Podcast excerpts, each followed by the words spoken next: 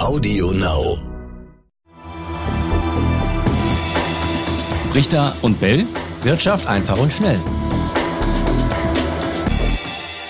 Die Corona-Krise zwingt uns zu ungewöhnlichen Maßnahmen. Hier ist Brichter und Bell Wirtschaft einfach und schnell. Natürlich ist Raimund Brichter da, aber er ist nicht bei mir im Raum, sondern am Telefon, auch heute. Grüß dich, Raimund. Grüß dich, Etienne. Wir sind beide am Telefon, äh, jeweils zu Hause. Grüßt euch alle da draußen, hoffentlich auch zu Hause. Ihr haltet äh, sicherlich die Vorschläge und äh, Ratschläge ein, die Frau Merkel und andere uns allen bringen.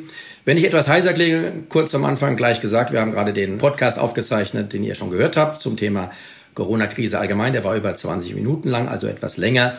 Ich habe mich inzwischen ein wenig heiser geredet. Trotzdem bleibt an den Geräten. Inhaltlich wird es bestimmt wieder interessant. Absolut. Wobei Raimund ist großer äh, Ingwer-Tee-Fan, das kann ich ja mal an dieser Stelle verraten. Aber es bleibt dir keine Zeit, kurz in die Küche zu rennen. Nein, Ingwer äh, ist jetzt auch gegen Heiserkeit weniger gut. Natürlich gegen, äh, äh, für die Stärkung der Abwehrkräfte generell kann ich nur jedem empfehlen, täglich eine Portion Ingwer zu sich zu nehmen. Ich tue das. Und jetzt gegen die Heiserkeit wäre am besten Ingwer gemischt mit Pfefferminztee. Ja, vielleicht machen wir dazu auch mal eine Folge. Ja. Raimund, heute geht es ums Helikoptergeld. Dazu haben wir ja schon äh, vergangene Woche eine Folge veröffentlicht, denn Hongkong hatte das Ganze schon vor ein paar Wochen an den Start gebracht. Geld für die Bürger, um sie zu unterstützen in der Corona-Krise und hat jetzt auch ähm, der US-Präsident hat das jetzt auch gemacht. Donald Trump will jedem US-Amerikaner 1000 Dollar zahlen. Die Superreichen sollen nichts bekommen. Und in den kommenden Wochen soll das Geld dann überwiesen werden. Ja, ist das jetzt eine Maßnahme, die jetzt immer häufiger kommt? Vielleicht auch bald mal bei uns in Deutschland?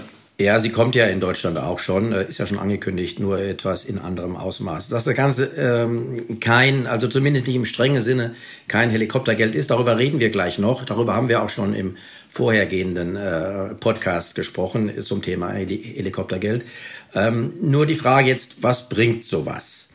Ähm, es gibt Vorbilder, die Amerikaner, sowas ist jetzt nicht neu. Die Amerikaner haben das schon gemacht. In der äh, Finanzkrise 2008 haben sie auch solche Schecks an ihre Bürger verschickt. Damals nicht an jeden, sondern nur an die Bürger mit äh, geringem und mittlerem Einkommen. Und die Schecks waren auch geringer. Ich glaube, es waren 300 Dollar pro Person.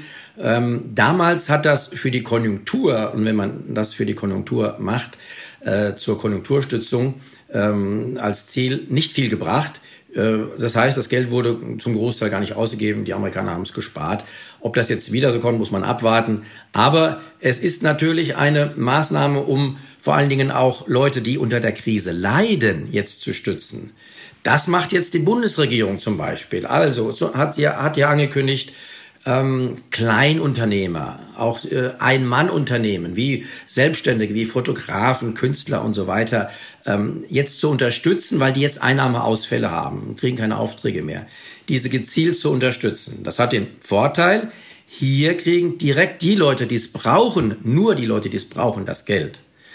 In den USA kriegen es jetzt mehr, auch die es nicht brauchen, hat den Nachteil, ähm, eigentlich sollte man es erstmal nur die geben, die es brauchen. Den Vorteil allerdings, um herauszufinden, wer ist denn berechtigt, braucht es wieder ein gewisses Maß an Bürokratie in Deutschland. Ja, da wird erstmal nachgefragt, hast du wirklich jetzt Einnahmeausfälle, brauchst du es, bist du wirklich berechtigt? Das dauert. Das eine geht schneller, wirkt aber nur in die Breite und hat damit auch möglicherweise, ähm, das ist wie so eine Schrotflinte, die dann auch, wo die Kugeln auch hin äh, treffen, wo sie gar nicht hintreffen sollen. Die Maßnahmen in Deutschland, die wirken gezielter, sind aber komplizierter umsetzbar und dauern vielleicht etwas länger. Ja, das System ist ja auch ein anderes. Wer in den USA arbeitslos wird, der wird ja nicht so aufgefangen wie in Deutschland. Äh, deswegen ist deswegen wahrscheinlich auch ähm, nochmal ein Unterschied. Oder? Naja, aber dann könnte man den, äh, in den USA ja auch den Leuten das Geld geben, genau dies, dies, äh, die arbeitslos geworden sind oder werden. Ja, so, das kann man ja, könnte man genauso machen. Das ist jetzt kein, das ist jetzt kein Argument, finde ich. Ja, also ja. IFO-Chef Fuß hat gesagt, das wäre der große Unterschied, Tja. weshalb man das Helikoptergeld bei uns in Deutschland in der Form dann nicht erwarten kann. Hat er vielleicht gesagt, aber ob das jetzt tatsächlich der, der Grund ist, ist ja eine andere Frage. Hm. Ja, ich sehe das anders. Wir kriegen das ähm, in, in, einer anderen Form, als das jetzt in Hongkong und den USA der Fall ist. Also es wird einfach nicht pauschal an die, die es dann in dieser Form zwangsläufig brauchen, eine breite Masse ausgeschüttet, indem es einfach 1000 Euro als Überweisung gibt. Genau, zumindest nach den Plänen jetzt. Wir brauchen für die Zukunft nichts ausschließen. Es kann sein, dass es irgendwann mal auch Ähnliches gibt. Ne? Aber im Moment ist das noch so, wie ich gerade beschrieben habe. Jetzt haben wir ja schon beim letzten Mal über den Unterschied vom Helikoptergeld zu der jetzigen Situation gesprochen. Vielleicht nochmal ganz kurz. Ähm, eigentlich war das ursprünglich mal so gemeint, dass ähm, nicht die Regierung, sondern die Notenbank das Geld verteilt. Das ist ja im Moment noch nicht der Fall. Ganz genau. Bei uns ist es so, darüber haben wir auch schon häufiger gesprochen, dass ähm, eigentlich nur die Notenbanken, die Zentralbanken, Geld in unbegrenztem Ausmaß aus dem Nichts machen können. Was jetzt hier greift, sowohl in den USA mit, mit Trumps 1000-Dollar-Schecks als auch mit den gezielten Maßnahmen der Bundesregierung, ist nichts anderes. Hongkong ist das Gleiche, dass die Regierungen aus ihren Haushalten, die sie finanzieren müssen, dieses Geld bezahlen. Wie finanzieren sie das? Möglicherweise durch Steuereinnahmen. Wenn die ausfallen, wird das schwierig. Dann durch neue Schulden. Aber die Schulden, die die Regierungen machen, müssen sie zurückzahlen. Zumindest jetzt noch. Helikoptergeld, und jetzt äh, ist vielleicht eine ganz interessante Unterscheidung. Helikoptergeld, wenn also die Zentralbanken das Geld tatsächlich aus dem Nichts machen können, wäre das nur in folgendem Fall, der möglicherweise in der Zukunft eintritt, aber jetzt eben noch nicht. Die Regierungen verschulden sich, die Staaten verschulden sich immer weiter, die Notenbanken kaufen diese Schulden über die Anleihekaufprogramme auf, dann sind diese Schulden in den Bilanzen der Notenbanken. Trotzdem noch kein Helikoptergeld, weil bis jetzt zumindest die Notenbanken darauf achten und auch fordern, dass diese Schulden zurückgezahlt werden, also getilgt werden. Hm. Sollten die Notenbanken irgendwann mal sagen, auch das schließe ich nicht aus in fernerer Zukunft. Okay, wir haben jetzt so viele Schulden in unseren Bilanzen der Staaten, ne? die EZB zum Beispiel in Deutschland, Italien und so weiter. Ihr braucht das Geld nicht zurückzuzahlen wir erlassen euch die Schulden, dann erst würde es tatsächlich Helikoptergeld werden, denn dann hätte es die Notenbank ohne eine Forderung im Hintergrund zu haben, die tatsächlich bedient wird, dann hätten es die Notenbanken aus dem Nichts geschaffen. Welche Gefahren birgt das? Stichwort Inflation, Geldentwertung. Wenn immer mehr Geld aus dem Nichts einfach geschaffen wird, dann nimmt die Wertigkeit davon ja auch ab, oder? Auch da müsste man, muss man auf jeden Fall ähm, unterscheiden zwischen kurz-, mittel- und langfristig. Im Moment ist eine Inflation das wenigste, vor dem wir Angst haben müssen. Wir müssen vor dem Gegenteil Angst haben, vor einer deflatorischen Krise, in deren Verlauf zunehmend Geldvermögen vernichtet werden durch äh, immer größer werdende Pleiten. Und das ist die große Gefahr. Dieser Gefahr begegnen die Notenbanken, indem sie einfach zusätzlich neues Geld in die Märkte pumpen. Trotzdem Solange diese Krisen anhalten, ist von einer Inflation überhaupt nicht zu reden. Es muss also nicht zur Inflation kommen, wie wir sie uns herkömmlich vorstellen, dass die Preise für Brot, äh, was weiß ich was, für alles andere äh, steigen. Dazu muss es trotzdem auch in fernerer Zukunft nicht kommen. Die Gefahr liegt ganz woanders. Ja, du sagst, es könnte einen äh, Systemzusammenbruch geben auf lange Zeit oder du gehst sogar stark davon aus, dass das ja Ende der 20er Jahre äh, tatsächlich kommt und da spielt Helikoptergeld also eine Rolle. Das ist ein Teil dieser Kette, die dann irgendwann zum, zum großen äh, Kollaps führt. Warum genau? Was musst du uns erklären? Um korrekt zu sein, ich gehe jetzt nicht schon definitiv davon aus, dass es Ende der 20er Jahre kommt. Ich äh, habe äh, gesagt, äh, frühestens Ende der 20er Jahre wird es dazu kommen. Das ist ein Unterschied. Also ich kann jetzt noch nicht sagen, ich gehöre nicht zu denen, die Glaskugeln haben und sagen, ah, das wird dann und dann kommen. Aber die Gefahr äh, ist nicht nur vorhanden, sie, aus meiner Sicht wird es tatsächlich irgendwann so weit kommen, weil ähm, dann auch die Notenbanken pleite gehen im übertragenen Sinne. Aber da, bis dahin ist es noch lange und bis dahin, davor, werden die Notenbanken eben auch Helikoptergeld produzieren, höchstwahrscheinlich, also wirklich Geld aus dem Nichts schaffen, ohne irgendeinen Vermögenswert im Hintergrund dagegen zu haben, nämlich Kreditforderungen. Ähm, und irgendwann werden dann, wird dann das Vertrauen in die Notenbanken, das Vertrauen zunächst der Finanzmärkte und dann auch der gesamten Bevölkerung in die Notenbanken fallen. Und wenn das soweit ist, dann wird es irgendwann zu einer Währungsreform kommen, wie wir sie in Deutschland leider schon zweimal hatten im vergangenen Jahrhundert. Wie genau das dann aussehen wird, kann man jetzt auch noch nicht sagen. Auch da wird es sicherlich Unterschiede geben zu den vergangenen Währungsreformen. Aber irgendwann wird das passieren. Nur noch nicht jetzt. Und deswegen ist es auch nicht etwas, wovor wir jetzt Angst haben, brauchen. Hm. Will ich kurz mal nachhaken, wenn du sagst, die Notenbanken, die könnten irgendwann pleite gehen, wenn die sich doch so viel Geld drucken können, so viel Geld erschaffen können, wie sie wollen. Warum gehen die dann pleite? Genau, weil äh, niemand mehr äh, diesem Geld, das sie geschaffen haben, vertraut und es letztendlich dann äh, wertlos wird, auch in den Augen einer breiten Bevölkerung. Äh, ich sag mal so, ich sag mal so, das Geld, was sie, ich, ich will es als ein Beispiel nennen, das Geld, was sie jetzt schaffen, dem steht in der Bilanz der Notenbanken ein gleich hohes Vermögen gegenüber als Sicherheit, nämlich die Forderungen an diejenigen, die Kredite bei der Notenbank aufgenommen haben. So. Wenn diese Vermögenswerte irgendwann in der Bilanz der Notenbanken verschwinden, sind die Sicherheiten, die dem Geld gegenüberstehen, futsch. Das muss erstmal einen großen Teil der Bevölkerung gar nicht so interessieren, weil der Bäcker, Metzger oder Wirt an der Ecke, der interessiert sich im Zweifelsfalle nicht für die Bilanz der Notenbank. Aber die Finanzmärkte tun das natürlich und die sind die Ersten, die darauf kommen werden. Aha, ist das überhaupt noch sicher, dieses äh, viele Geld der Notenbanken? Und irgendwann wird sich das übertragen auch auf die, auf die gesamte Bevölkerung. Und das heißt dann, aha, dann wird klar, das, was die Notenbank da an Geld produziert hat, ist im Prinzip nichts wert und deshalb muss ein neues Geld kommen, eine neue Währung. Und sowas nennt man dann Währungsreform. Mhm. Wobei den Leuten, hast du ja gerade gesagt, könnte es ja eigentlich egal sein, wenn sie sich davon ihre Wurst, ihre Brötchen kaufen können, dann sind die ja trotzdem weiter glücklich. Richtig. Aber wir haben auch da aus der, können wir aus der Geschichte lernen, irgendwann setzt sich äh, die Erkenntnis selbst in der Bevölkerung durch. Das Geld, was da in Umlauf ist, ist doch gar nichts mehr wert. Und dann haben wir gesehen, äh, äh, gerade vor der letzten Währungsreform nach dem Zweiten Weltkrieg, dass auch dieses Geld überhaupt nicht mehr äh, akzeptiert wurde von der Bevölkerung. Und dann gab es dann Ersatzgeld. Vielleicht haben einige in den Geschichtsbüchern gelesen, dann gab es die Zigarettenwährung, da wurden dann Zigaretten als äh, äh, Ersatzgeld genommen oder anderes, äh, bis hin zu Gold oder was auch immer. Was dann als Ersatzgeld äh, genommen wird, in Zukunft kann man jetzt noch nicht vorhersehen.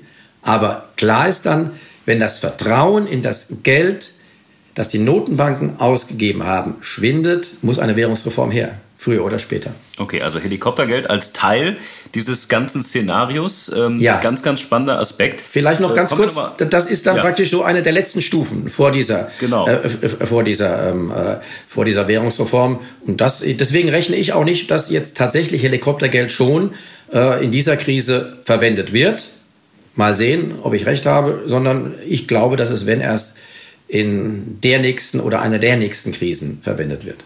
Okay, also kein Helikoptergeld, aber schon Unterstützung. Das vielleicht nochmal zum Abschluss ähm, aufgreifen von Seiten der Bundesregierung für die Unternehmen in Deutschland. Auch äh, die Länder äh, haben Unterstützung angekündigt. Nordrhein-Westfalen 25 Milliarden Euro Wirtschaftshilfen. Wie wird diese Corona-Krise denn äh, die Unternehmen in Deutschland treffen? Lässt sich das noch irgendwie auffangen? Dass da ganz, ganz viele Unternehmen pleite gehen, dass vielleicht auch ganz, ganz viele Leute, die sich jetzt Sorgen machen, vielleicht auch wenn sie zu Hause gerade diesen Podcast hören, ob ihre ja. Arbeitsplätze denn noch sicher sind. Ja, die Leute müssen sich Sorgen machen, das ist ganz klar, aber durch dieses, äh, durch diese Maßnahmen der Regierungen, durch dieses Geld, was äh, tatsächlich in die Wirtschaft jetzt gepumpt wird, das geht ja dann noch weiter irgendwann, wenn es tatsächlich zu Pleiten kommt, zu großen Pleiten, werden die Staaten dazu übergehen, diese Unternehmen, Luftfahrtunternehmen, Banken, was auch immer, zu verstaatlichen. Das heißt, in Staatshand zu überführen, sodass dann auch äh, die, der negative Effekt in puncto Arbeitslosigkeit gedämpft wird. Also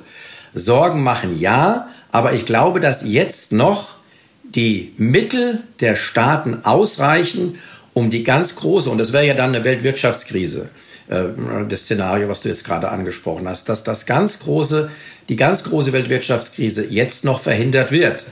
Was daraus in der Zukunft folgt, ist etwas anderes, das habe ich ja jetzt gerade gesagt. Und da sehen wir ja auch jetzt eigentlich schon, denn was hat äh, Frau von der Leyen äh, gesagt? Sie will den Staaten jetzt, wie sie nennen, maximale Beinfreiheit geben. Das heißt, die Länder können viel höhere Schulden machen, als das bisher üblich wäre. Auch gerade Italien, wo man immer gesagt hat, die Italiener haben doch schon so große Schulden. Das heißt, die Schuldengrenzen werden aufgehoben.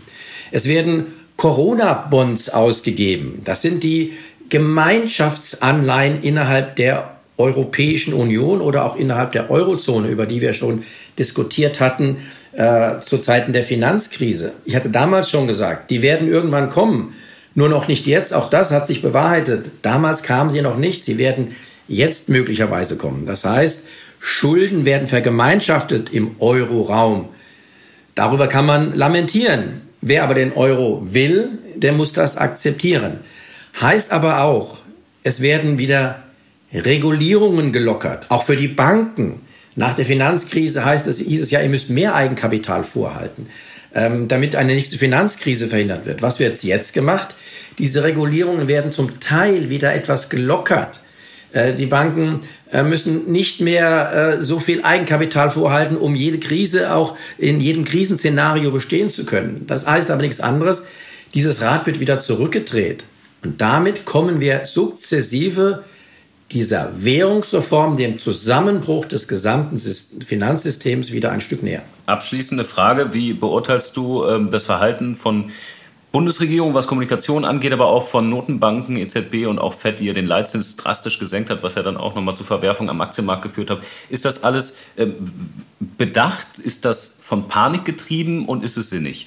Also ich glaube, die ähm, EZB-Chefin Lagarde hat ja schon im äh, letzten Podcast ähm, ihr Fett wegbekommen bei mir. Äh, dazu muss ich jetzt nichts mehr sagen. Sie hat äh, von der Kommunikation her tatsächlich versagt und hat das dann eine Woche später versucht rückgängig zu machen. Äh, für diejenigen, die es interessiert, ähm, empfehle ich einfach nochmal in den letzten Podcast hereinzuhören. Die äh, Bundesregierung, da würde ich jetzt sagen, die äh, kommuniziert sehr verantwortungsbewusst ähm, äh, macht äh, aus den Gefahren kein Geheimnis, sagt, wie wir sie äh, eindämmen können, die Ausbreitung des Virus. Da bin ich jetzt kein Experte. Ich rede öffentlich nur zu Themen, äh, zu denen ich auch was sagen kann. Ich bin kein Virologe, aber ich gehe davon aus, dass diese Maßnahmen, die eingesetzt werden, auch die richtigen sind und sie werden dann auch richtig kommuniziert. Ich meinte auch vor allem die Wirtschaftshilfen von Seiten der Bundesregierung und der. Die Wirtschaftshilfen, genau sind genau das, was wir jetzt brauchen. Ähm, Menschen, die jetzt keine Aufträge mehr bekommen, die brauchen dringend Hilfe, nicht nur in Form von Krediten, ähm, denn die müssen ja irgendwann zurückgezahlt werden, die Kredite. Sie brauchen Hilfen in Form von Geschenken, von Geldgeschenken der Regierung und die werden im Moment vorbereitet und genau das ist das Richtige. So, und die Fettleitzinssenkung, vielleicht noch einen kurzen Satz, bevor wir dann zum Ende kommen. Ja, die Fettleitzinssenkung. Also, so mal für unsere Zuhörer, äh, Fett ist, ist nichts Fettes, sondern das ist die amerikanische Notenbank, äh, die du meinst, äh, die landläufig auch als Fett bezeichnet wird. Ich wehre mich immer gegen solche äh, Fachbegriffe. Also, die amerikanische Notenbank hat, äh, die hat einfach noch, ähm, dadurch, dass sie die Zinsen in den letzten Jahren wieder ein Stück weit angehoben haben, was aus meiner Sicht auch nur vorübergehend war, das wusste ich. Und ich wusste mir mal klar, das wird wieder zurückgenommen. Dadurch konnte sie jetzt äh, von einem höheren Niveau aus, die waren ja äh, bei mehr als zwei Prozent äh, äh, Ende des Jahres 2018, konnten sie jetzt sukzessive die Zinsen wieder senken und jetzt in einem letzten Schritt auf null Prozent. Natürlich war das im Rahmen der Notenbankinstrumente, die ihnen zur Verfügung stehen, war das richtig. Die EZB kann solche Schritte nicht mehr ähm, äh, verkünden, weil ihre Leitzinsen schon bei null Prozent sind.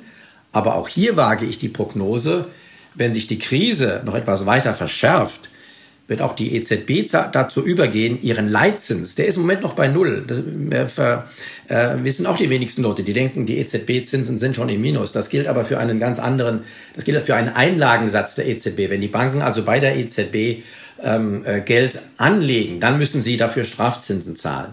Wenn sich aber Banken bei der EZB Geld leihen, dann zahlen Sie dafür keine Zinsen, 0 Prozent.